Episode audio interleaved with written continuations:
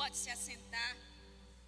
Sabe, queridos, a ideia de ressurreição, ela é bastante difícil para a nossa mente.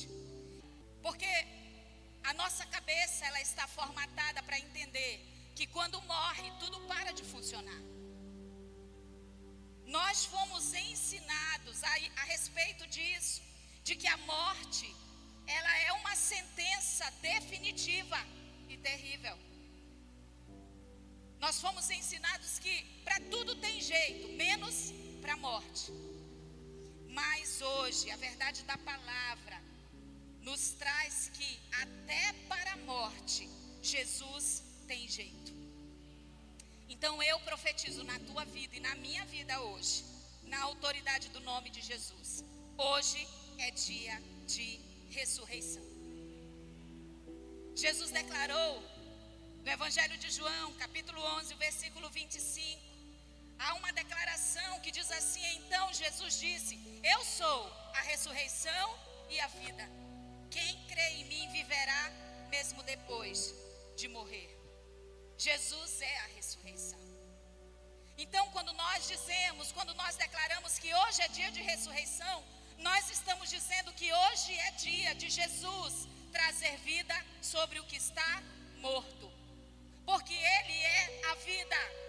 Ele tem a vida que você e eu precisamos para restaurar, para trazer de volta à existência sonhos que morreram, esperanças que morreram, a fé que talvez para alguns tenha ficado por um fio, ou até tenha morrido. Hoje é dia de nós recebermos de Deus essa seiva que traz a vida, que gera a vida, que brota a vida de novo onde não há vida. Nós vamos passear juntos por algumas, alguns episódios de res, ressurreição que estão registrados na palavra. E juntos nós vamos perceber chaves espirituais princípios fundamentais que eu e você precisamos nos apropriar para ressuscitar o que morreu em nós e ao redor de nós. Quantos estão comigo? Amém? Glória a Deus. Então, primeiro, para ver ressurreição, você vai anotar aí no seu esboço. Todos estão com o esboço? Alguém ficou sem o esboço? Tem alguém que precisa? Não, todo mundo recebeu. Glória a Deus. Então você vai anotar aí no seu esboço primeiro. Para ver ressurreição é preciso rejeitar o espírito de incredulidade. Sabe, queridos, a incredulidade é um impedimento para o milagre. Então é preciso rejeitar o espírito de incredulidade Primeiro episódio que nós vamos visitar, nós estamos no velório de uma menina de 12 anos, filha de um oficial. E a palavra vai dizer em Marcos 5, 39 a 42. Jesus foi chamado por esse pai, e agora a narrativa diz: então entrou e perguntou: por que todo esse tumulto e choro? A criança não morreu, está apenas dormindo. A multidão riu de Jesus. Ele, porém, fez todos saírem e levou o pai e a mãe da menina e os três discípulos para o quarto onde ela estava deitada. Segurando-a pela mão, disse-lhe: Talita, come, que quer dizer menina, levante-se. A menina que tinha 12 anos levantou-se de imediato e começou a andar. Todos ficaram muito, muito admirados. Sabe, às vezes nós estamos diante do milagre, da perspectiva do milagre, do poder do milagre, mas tem alguns que riem e duvidam. E é interessante porque Jesus, nessa hora, ele não, ele não se deixa vencer por questões sociais. Ele manda todos saírem. Os que riem, os que riram, todos saem. Fica o pai a mãe, os três discípulos e ele, porque esses estão crendo. Rejeitar o espírito de incredulidade é você perceber se há alguém ao teu redor que não crê como você crê naquilo que Deus pode fazer para ressuscitar algo na tua vida. E se houver, você precisa colocar de lado. Sabe, eu tenho alguns sonhos e algumas promessas que implicam em uma esperança para além do normal, porque já morreu, já até foi sepultado. E eu não compartilho com todo mundo, porque eu sei que nem todos vão conseguir crer nesse nível. Então eu mantenho como um tesouro, mas o meu pai sabe que eu aguardo. Porque eu tenho entendido que o espírito de incredulidade, ele mata o milagre e ele impede a ressurreição. Por isso, nessa noite, eu rejeito, intercessores rejeitem comigo todo espírito de incredulidade nesse lugar, na autoridade do nome de Jesus. Essa é uma comunidade de fé e não de incrédulos, em nome de Jesus. Então é preciso rejeitar o espírito de incredulidade. A palavra de Deus vai dizer em Mateus capítulo 13, versículo 58. Vamos ler juntos? E por causa da incredulidade deles, apenas uns poucos milagres. Jesus estava em Nazaré, na cidade onde ele cresceu, na cidade onde ele era conhecido, sua família havia se estabelecido. Ele estava no meio dos seus. Mas havia ali muita incredulidade por causa da incredulidade daquele lugar, daquelas pessoas. A Bíblia diz que ele realizou apenas uns poucos milagres. A incredulidade impede o milagre, não esqueça disso. Essa é uma chave importante. Se você precisa de ressurreição e de milagre, você precisa crer. Você precisa rejeitar o espírito de incredulidade. Segundo, para ver ressurreição é preciso parar tudo para receber a intervenção de Jesus. Às vezes a gente quer, no afã da coisa, sabe? No andar da carruagem, com tudo acontecendo ao mesmo tempo, sem dar a devida atenção. Mas há momentos em que nós precisamos parar tudo para receber essa intervenção de Jesus. Nós estamos agora no cortejo fúnebre do filho de uma viúva, era o seu único filho. E a palavra vai dizer na narrativa que está em Lucas, capítulo 7, versículos de 12 a 15, quando ele se aproximou da porta da cidade, está falando sobre Jesus. Quando ele se aproximou da porta da cidade, estava saindo o enterro do único filho de uma viúva, e uma grande multidão da cidade a acompanhava. Quando o Senhor a viu, sentiu profunda compaixão por ela. Não chore, disse ele. Então foi até o caixão, tocou nele, e os carregadores pararam. E disse: Jovem, eu lhe digo, levante-se. O jovem que estava morto se levantou e começou a conversar, e Jesus o devolveu à sua mãe. Aleluia! Sabe, mas eu não sei se você entende a dinâmica do que aconteceu. Jesus estava entrando na cidade em movimento. Aquele cortejo vinha em movimento, saindo da cidade para o enterro. Jesus olha para a viúva, ele se aproxima, ele consola. A primeira pessoa que para é a pessoa que precisa do milagre. Ela para, ele consola, ela vai ao morto. Todos param. Porque se eles não parassem, não haveria intervenção de Jesus e não haveria ressurreição.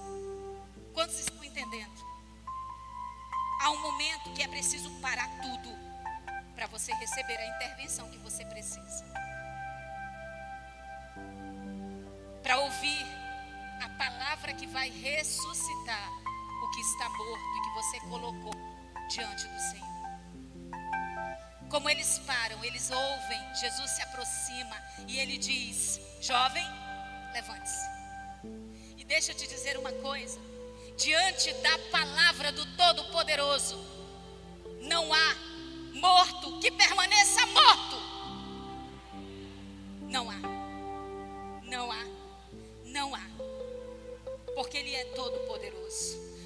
você precisamos parar tudo em alguns momentos. Para nos voltarmos para Ele. Agora imagina, gente, realiza aí na tua mente. Imagina um cortejo fúnebre de carros aqui em Manaus. Saindo, você já deve ter participado de algum. Saindo na direção do sepultamento. E Jesus aparece e diz: Para, para um pouquinho. Sabe, a tendência nossa é dizer: Não dá para parar. Bora seguir, segue o enterro. Porque o que tinha que acontecer já aconteceu. Agora é enterrar, é o que nos resta. E a gente quer seguir a vida, mesmo com as mortes aí, daquilo que Deus tem e pode ressuscitar. Mas nessa noite o Senhor está nos ensinando. Há momentos que é preciso parar tudo. Palavra de Deus vai dizer em Atos 12, 24. Quero tua ajuda para ler. Vamos juntos? Mas Deus o ressuscitou, libertando-o dos horrores da morte, pois ela não pôde manter sob o seu domínio. Queridos, essa é uma referência a respeito de Jesus. Por isso, quando ele se apresentar para intervir na sua situação. Porque a morte não pôde manter Jesus sob o seu domínio, porque ela não tem poder sobre ele. Ele é o Senhor, não é a morte. A morte não dá a última palavra. A última palavra sempre será do Senhor. Amém? Glória a Deus. Número 3. Para ver ressurreição é preciso seguir a orientação do céu e remover os obstáculos. Você já foi muito ministrado sobre isso. Nós estamos agora diante do túmulo de Lázaro. E Lázaro está morto há quatro dias. E a narrativa bíblica no Evangelho de João, capítulo 11, os versículos de 38 a 44, essa narrativa vai dizer que Jesus, sentindo-se novamente indignado, chegou ao túmulo, uma gruta com uma pedra fechando a entrada. Rolem a pedra para o lado, ele disse, ordenou. Senhor, ele está morto há quatro dias, disse Marta, a irmã do falecido. O mau cheiro será terrível. Jesus respondeu: Eu não lhe disse que se você cresce, veria a glória de Deus? Então rolaram a pedra para o lado. Então Jesus gritou: Lázaro, venha para fora. E o morto saiu, com as mãos e os pés presos com faixas e o rosto envolto num pano, e nós conhecemos o desfecho. Jesus disse: desatem, deixem ele, está vivo. Sabe, queridos, há momentos em que nós, para recebermos o milagre e a ressurreição, nós vamos precisar fazer exatamente isso, seguir a orientação do céu, mesmo que pareça difícil ou sem sentido. Seguir a orientação do céu e remover os obstáculos para a ressurreição. Quais são os obstáculos para a ressurreição daquilo que você apresentou, Senhor? Do seu sonho, do seu projeto, da sua esperança, da sua fé, do seu ânimo, do seu compromisso. Quais são os obstáculos? Você precisa removê-los. Retirem a pedra, removam a pedra, rolem a pedra para o lado. Deixem que a minha voz entre no sepulcro, onde está morto esse sonho, esse projeto, e dê a ordem para sair para a vida. É preciso. Sabe qual era a objeção daquelas pessoas para não rolarem a pedra? O mau cheiro. Estavam mentindo. Um morto há quatro dias já está em estado de decomposição e fede. Deixa eu te dizer uma coisa que Deus falou comigo quando me preparava para esse momento. Às vezes, nós vamos precisar suportar o mau cheiro daquilo que tem dentro da gente. Rolar a pedra e deixar vir a podridão mesmo. Para que o Senhor gere a vida que nós precisamos. Alguns não querem porque é feio, porque fede, porque está podre, porque é melhor esconder de todo mundo. Não, Jesus não foi condizente, ele não foi condescendente. Ah, tá bom, vai feder mesmo. É mesmo, tem muita gente aqui, então bora fazer assim. Amanhã eu volto quando tiver pouca gente. E aí a gente faz o que tem que fazer. Não! Rolem a pedra. Rolem a pedra. Exponham. Porque eu faço o que eu preciso fazer. E ele faz. Então é preciso entender também essa chave, porque é espiritual. Seguir a orientação do céu e remover o obstáculo. Ezequiel capítulo 37, no versículo 4, versículos 4 e 5. A palavra do Senhor diz assim: Então ele me disse: profetize a estes ossos e diga: ossos secos, ouçam a palavra do Senhor. Assim diz o Senhor soberano: soprarei meu espírito e os trarei de volta à vida. Esse é um texto que está registrado no livro do profeta Ezequiel. Quando ele, em visão, ele vê um vale de ossos secos. E há um momento em que o Espírito diz a ele: profetiza. Essa era a orientação do céu, mas não faz sentido, porque o que é que eu vou falar para um monte de ossos secos? Eles não vão me ouvir. Mas a orientação do céu não precisa fazer sentido, ela só precisa ser obedecida por mim e por você. Profetiza, profetiza, porque quando você profetizar, eu soprarei o meu espírito, diz o Senhor. Nós precisamos entender que nós temos que seguir a orientação do céu e remover os obstáculos. Para haver ressurreição, número 4, é preciso promover intercessão a seu favor. Sabe, queridos, um morto, quem já está morto, não pode mais fazer nada. E às vezes há áreas da nossa vida que já estão mortas e nós desistimos delas porque elas morreram em nós. Então eu preciso entender, e Deus também me deu esse entendimento durante a preparação, que em alguns momentos nós vamos precisar de ajuda de intercessores, promover a intercessão a seu favor. Deixa eu te contar uma coisa. O pastor falou que daqui a, uns, umas semanas ele vai estar apresentando a vida da Caterine aqui. Caterine é neta biológica da Nádima, minha discípula, mas ela é minha neta do coração. Eu orei por ela, chorei por ela, junto com toda a nossa família. Mas houve um momento, queridos, houve um momento que nós víamos que a situação estava ficando cada vez pior. A Luana estava mal, a criança estava ainda naquele naquela situação de estar ali na UTI.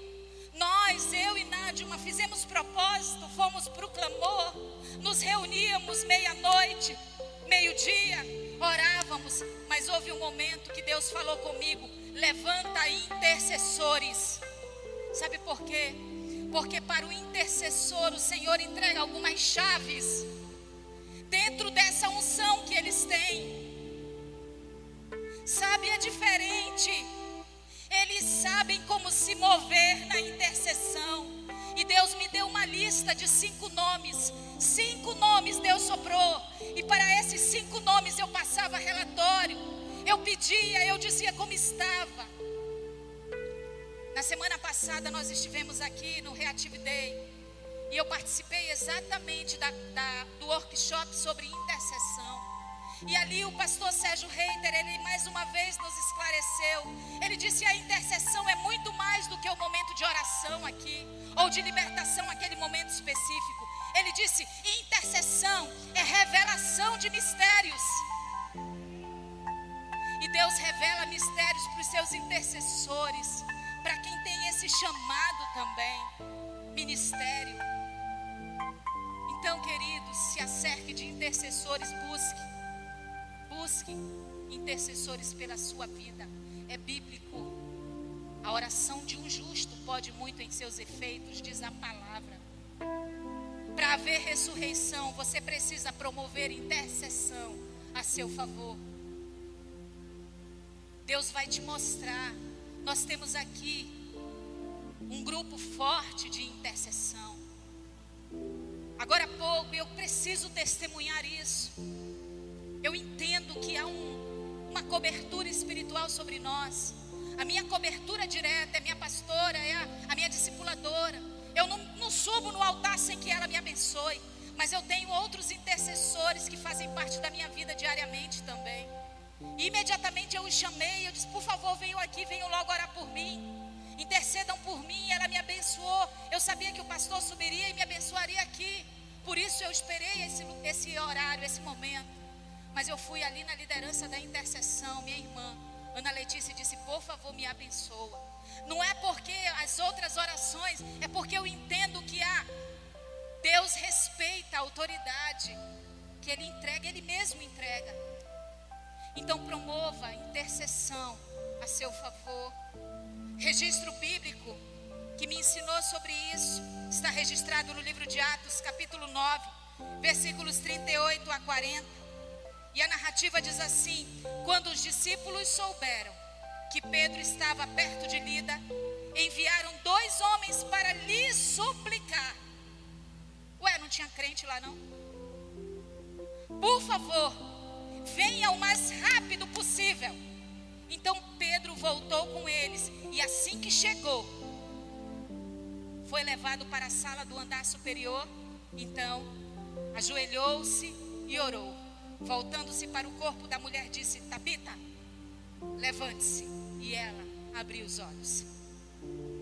Nós estamos aqui, queridos, no velório de Dorcas, uma serva do Senhor, um vaso de Deus. Ela havia morrido e ela era muito querida. E o Senhor falava comigo. Havia uma igreja que a amava, mas eles foram buscar um intercessor que tinha uma unção especial. E eles lhe suplicaram, por favor, venha o mais rápido possível. Não seja orgulhoso. O intercessor sabe. Pedro é logo levado. Quando ele chega, Deus já dá a estratégia. Ajoelha e ora. O intercessor tem as estratégias. Nós precisamos aprender a ouvir os intercessores. Durante o período que nós vivíamos com a Caterine, que Deus me deu essas cinco pessoas. Cada uma, para cada uma Deus se expressa e se expressava de uma forma diferenciada. E é uma delas não é desse ministério. É alguém a quem Deus revela mistérios também. E em muitos momentos ele nos orientava: olha, não, não, não façam dessa forma, não exponham agora, mantenham-se mais reservados. Irmãos, não é da nossa natureza, minha família é uma família muito festiva. A gente quer logo colocar, expor, celebrar, dançar. Nós colocávamos para a igreja, mas nos continhamos. Mantivemos como fomos orientados, porque nós entendíamos que se o intercessor foi levantado em autoridade sobre nós para interceder, nós precisamos ouvi-lo, porque ele tem estratégias do céu para nós. Então veja como é que você está procedendo. Quem são os intercessores pela sua vida? Ouça-os porque eles sabem o que estão dizendo. Eu quero ler também Segunda Reis, capítulo 4, versículos 32 a 35. Vamos ler juntos? Vocês podem me ajudar? Vamos lá? De fato.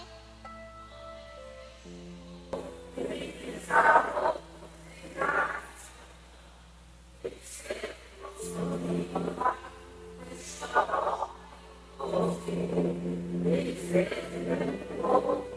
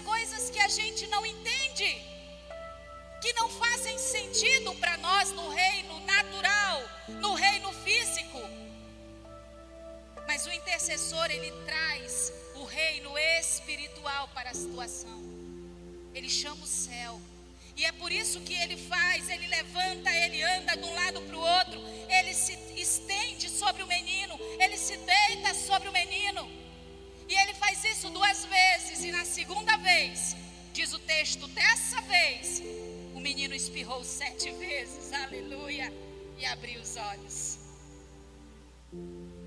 É preciso promover a intercessão a seu favor, a favor das áreas que morreram em você, dentro de você ou ao redor de você. Número 5 e último. Para ver ressurreição, é preciso receber Jesus como seu único e suficiente Salvador.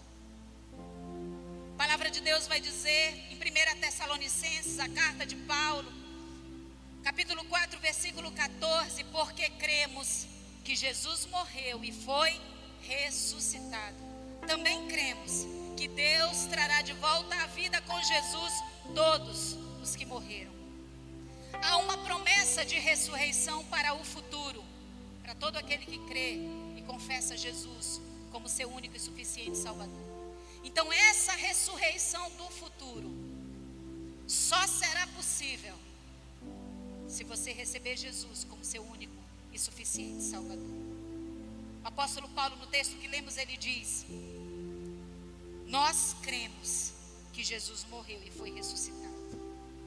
A palavra de Deus diz que assim como por um só homem, Adão, entrou a morte no mundo por causa do pecado, por um homem também, Jesus, entrou a ressurreição.